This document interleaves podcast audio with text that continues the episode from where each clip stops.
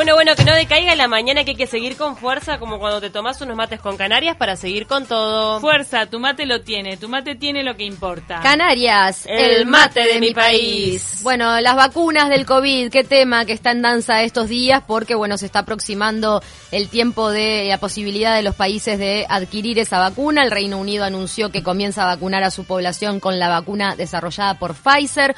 Uruguay estaría empezando a vacunar en el mes de abril con las vacunas que vayan llegando y por eso es que estamos en contacto con el inmunólogo y miembro del Comité Asesor de Vacunación del Ministerio de Salud Pública, Alejandro Chavalgoiti. Buenos días. Hola. Hola, sí. Ah, ¿Qué tal, Alejandro? No te escuchábamos. Muchas gracias este, por estar en contacto con nosotras. Bueno, estábamos hablando de varias de las, de las noticias que están circulando por estos días, además del anuncio del presidente de la calle Pou de que podrían llegar a empezar la vacunación en, en abril en nuestro país y también la denuncia de la posible circulación de vacunas falsas que hoy prendió las alertas a nivel mundial. Eh, ¿qué, ¿Cuál es la vacuna que podría, a la que podría estar accediendo Uruguay en el corto plazo y cuál es su ventaja o desventaja relativa con los otros, las otras que se están ensayando? A ver, Uruguay hizo una opción, digo que es el fruto, la opción es el fruto de la evaluación de, de las posibilidades de negociaciones bilaterales que podía tener.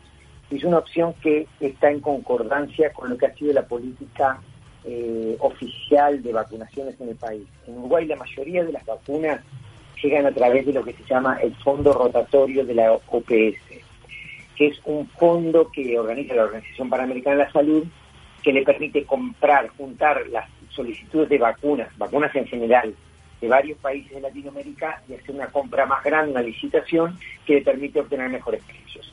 Eso, de esa manera, buena parte de las vacunas que se hecho en este país llegan de esa manera y ha sido una gran ventaja que nos permite, Uruguay tiene un programa de, de vacunación muy, muy, muy fuerte, incluye muchas vacunas que en otros países no están, lo cual significa una erogación económica importante y para poder hacerla y sostenerla en el tiempo, Uruguay debe maximizar sus recursos económicos. Entonces siempre ha hecho que estas vacunas vengan a través del fondo rotatorio. En el caso de, de, COVID, cuando empezaron todo el tema del desarrollo acelerado de las vacunas, empezó también a discutir el tema de la gobernanza de esas vacunas, cómo se iban a distribuir en el mundo.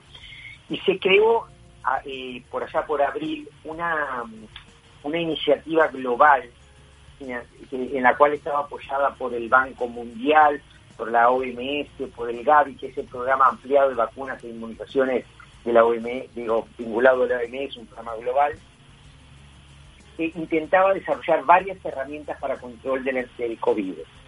De esas herramientas incluía la parte de diagnóstico, la parte de tratamiento hospitalario y una parte que es las vacunas. La parte de vacunas de esa, de esa herramienta global se llamó COVAX, y que hace algo parecido a eso que te acabo de contar, un fondo para negociar con las empresas desarrolladoras de vacunas para lograr que se puedan obtener cantidades suficientes para distribuir entre los países que adhieran a la iniciativa. O sea que Uruguay se aseguró eh, algunas dosis de vacuna a través de estos dos mecanismos. Exacto, Uruguay accedió a este único mecanismo, accedió a ese mecanismo, a COVAX, y hizo de hecho, ¿se acuerdan que hace unos meses fue la noticia que Uruguay ya había reservado 750 mil eh, vacunaciones? Si es dos dosis, son, serían un millón y medio de dosis. Este, de esa manera Uruguay se, aseguró un 20% de la población por este mecanismo. Este mecanismo tiene además la ventaja de que es a un precio infinitamente más considerable que los otros.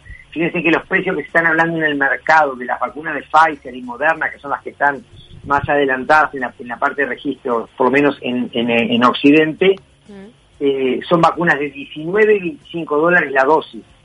Y las vacunas por COVAX vendrían en el orden de 3 dólares la dosis. Ahora eso es lo que se logró, eso sí, no, es, es abismal, es una diferencia descomunal. incluso Moderna, que es par, que, que negoció con COVAX para entregar vacunas a COVAX también, Moderna, si es en acuerdo bilateral, la vende a 25 dólares la dosis. Hizo un acuerdo con COVAX que a COVAX la va a vender a 3 dólares la dosis. Entonces estamos hablando de una diferencia muy, muy grande. Entonces, Uruguay se hizo un primer reaseguro de suministro de vacunas por ese lado. El problema es que por ahí todavía no tenemos claro cuándo llegarían esas vacunas.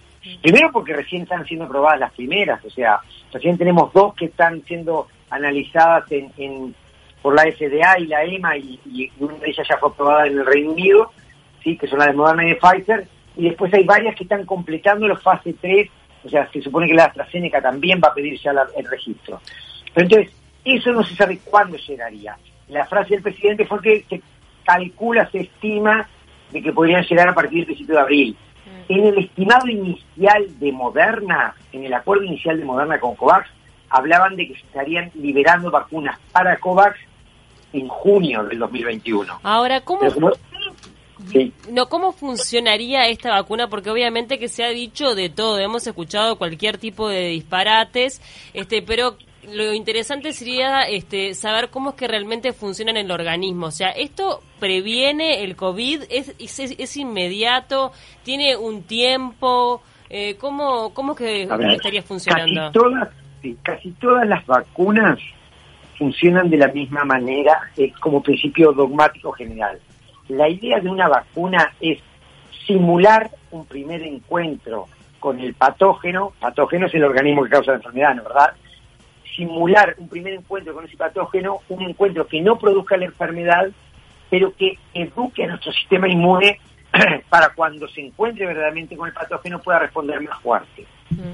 ¿Eso se entiende? Perfecto. ese es el principio fundacional de las vacunas. ¿De acuerdo? Parte de aquella premisa original que era una persona que contrae una enfermedad infecciosa no vuelve a contraerla. Si tuviste una vez rápido no lo tenés de vuelta. ¿Se acuerdan de eso? Entonces, ese es el principio cómo funciona la vacuna. Para hacer eso, lo que se hace, hay muchas formas distintas de lograrlo. La más tradicional era agarrabas el mismo patógeno, lo matabas y te lo inyectabas. Entonces no te causaba la enfermedad, pero vos aprendías a reconocerlo. Claro, porque lo metías muerto. Es claro. Después había formas que era en lugar de muerto, atenuado. Le sacabas algunas cosas que lo hiciesen atenuado, entonces te, lo inyectabas, seguías sin, sin enfermarte, pero también volvías a reconocer. Y después hay otra forma que es darle un pedacito de ese patógeno. Muchas veces son esas proteínas famosas de superficie que crean eso y ya con eso alcanza para que vos reconozcas la parte importante del patógeno y tu, tu organismo pueda combatirlo. Entonces, lo que ha pasado ahora es que hay además nuevas tecnologías, y en particular en esta pandemia, estas dos vacunas, Pfizer y Moderna, son una tecnología nueva que hasta ahora no se había probado en vacunas, que es, en lugar de darte la proteína en cuestión, vieron que todos hablan de, las proteínas de las espículas estas del virus, que son las proteínas que están como las antenitas. Mm. Han escuchado hablar de eso, ¿no? ¿verdad? bueno, esas antenitas son las que se inyectan para tratar de que uno reconozca, eh, genere anticuerpos contra esas antenitas. Bueno, las vacunas estas, en lugar de darte la, antenita, te dan el gen o una forma intermedia del gen que codifica para esas proteínas. Entonces, tus células capturan eso y empiezan a producir su propia vacuna. Tú producís tu propia vacuna, tú producís esa propia proteína y después la reconoces y generas la respuesta que querés. ¿Eso significa que, es menos riesgosa? Eso tiene muy poco riesgo. Sí. Lo que tiene la, la, la contra, es que eso es lo que genera el miedo, es que es una tecnología nueva. Eso lo explicaba en otras entrevistas. Siempre que hemos incorporado tecnologías nuevas existe ese miedo. Bueno, ¿qué pasa con esa tecnología? ¿Tendrá alguna consecuencia eh, y grave?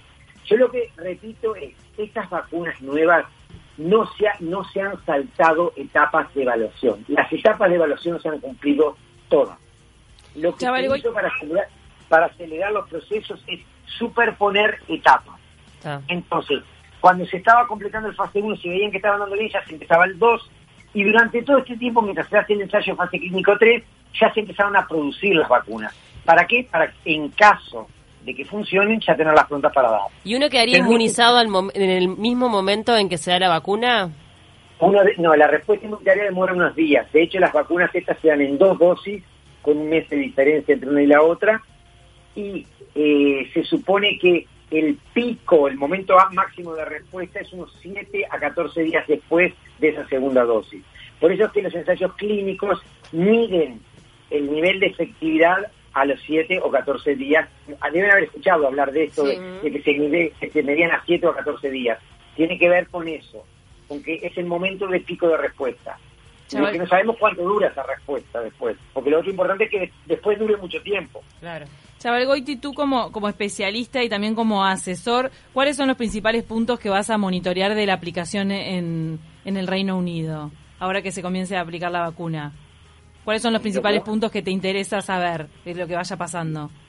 Obviamente, lo primero que se va a ver es, lo, que, vamos, lo que el mundo entero va a estar viendo es qué grado de, de impacto tiene Recuerden que en Inglaterra, eh, digo, tanto en Inglaterra, en Estados Unidos, en Europa, en todos los países existe algo equivalente a lo que tenemos nosotros acá, que es la Comisión Asesora de Vacunaciones.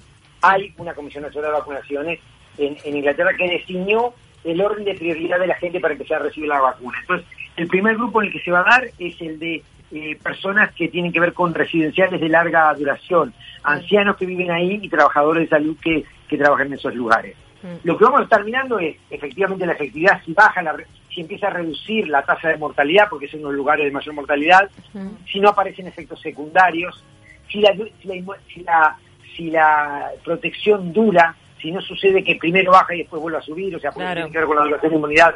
Hay un montón de cosas, pero yo insisto en este tema. Ese problema que tenemos cuando terminamos un fase 3 y empezamos a usar una vacuna en población abierta, se tiene siempre que hay una vacuna nueva. No es solo para la de COVID. Y no, es por, haber acelerado las fases, como se dice a veces, para también eh, infundir un poco de miedo. Pero, Chavalgoiti, la, la vacuna siempre se basa en, en, una respuesta del propio organismo, ¿no? Porque es como ese el organismo humano genera esa inmunidad a partir de el incentivo, ya sea un virus atenuado o muerto o esta nueva tecnología. Eh, no es no es eh, riesgoso empezar a vacunar justamente a las personas más vulnerables? No, justamente. De hecho, en el fase 3, en el ensayo clínico fase 3, se fue probando eso. Era importante los datos. Fíjate que para probar, para registrar las vacunas, para autorizarlas de que se empiecen a, vender, tienen que haber completado ese fase 3. Mm. El fase 3 te dice la eficacia de la vacuna, o sea, cuánto protege la vacuna, y eso es lo que se vieron en un grupo de 180, 190 personas. O sea, cuando en, en, la gente, en los voluntarios se llegan a 190 infectados, ¿sí? se abre el, ensayo para ver esos 190 a qué grupo pertenecía, si a los que recibieron la vacuna o a los que no recibieron nada, los que recibieron el placebo. Claro. Eso te, dice, te habla de eficacia de la vacuna, pero además eso se mide en 180, pero se mide en mucho más. Pfizer habla de que lo vio en 30.000, se mira la seguridad a dos meses.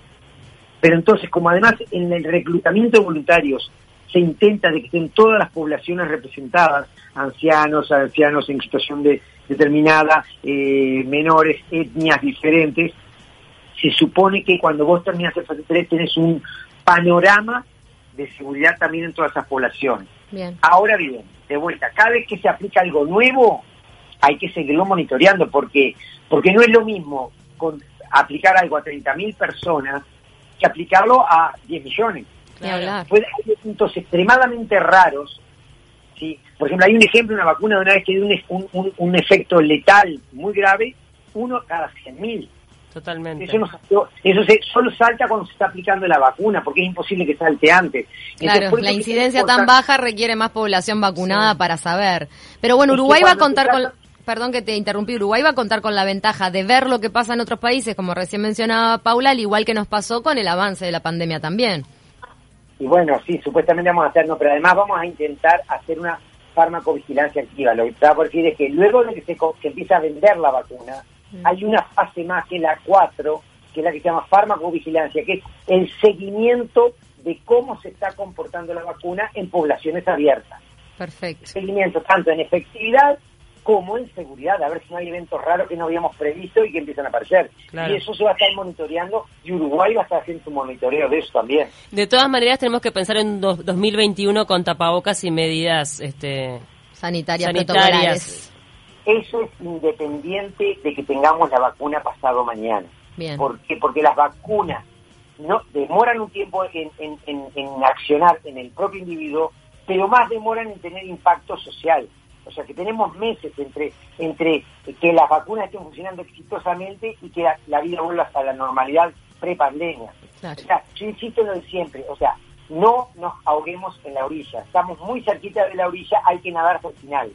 Porque realmente la orilla está ahí, o sea, la, el 2021 se va a estar vacunando, la pandemia tiene altísimas chances de quedar bajo control durante 2021, si todo sale bien, pero tenemos que llegar a ese momento en las mejores condiciones preparadas. O sea que lo que hagamos estos meses es esencial. Digo en Uruguay en particular. Perfecto.